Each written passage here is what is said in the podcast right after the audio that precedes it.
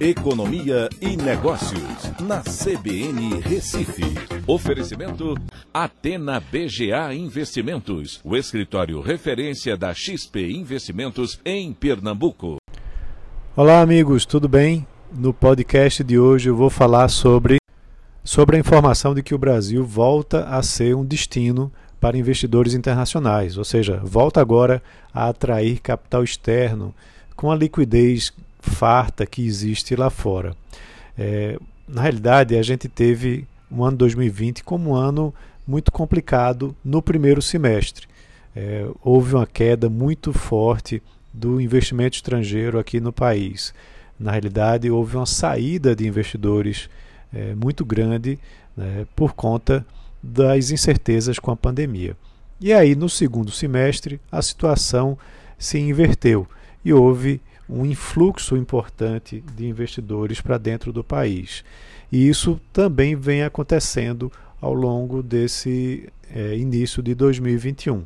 Para vocês terem uma ideia, é, no segundo semestre entraram 29,1 bilhões de dólares aqui no Brasil, depois de uma saída de 35,5 bilhões na primeira metade do ano. É, justamente no período em que a pandemia estava atingindo né, o, o, mundo como um todo. É, só que o Brasil ainda está longe né, de ser é, uma concorrência ou, ou estar no mesmo nível que a montanha de dinheiro que tem é, entrado principalmente na China. Para se ter uma ideia, entre junho e, de e dezembro de 2020 entraram 201 bilhões de dólares lá.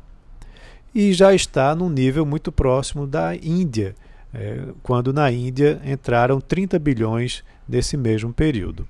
Tá? Então, há um cenário de muita liquidez lá nos Estados Unidos, com o dólar se desvalorizando em relação à maioria das moedas.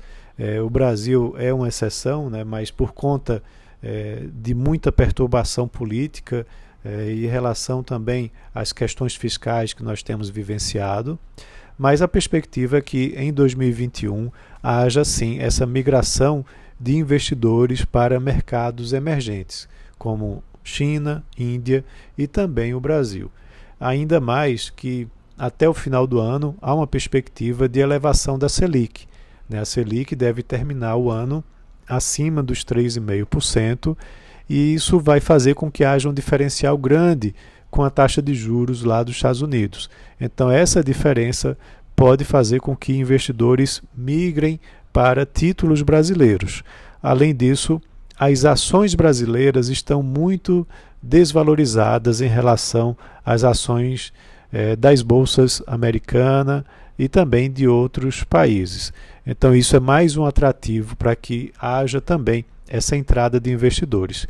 Isso acontecendo, deve trazer um impacto significativo no câmbio, já que você vai ter uma entrada mais forte né, de dólares na economia para investir em títulos públicos brasileiros que estão em reais e também em ações brasileiras que também estão em reais.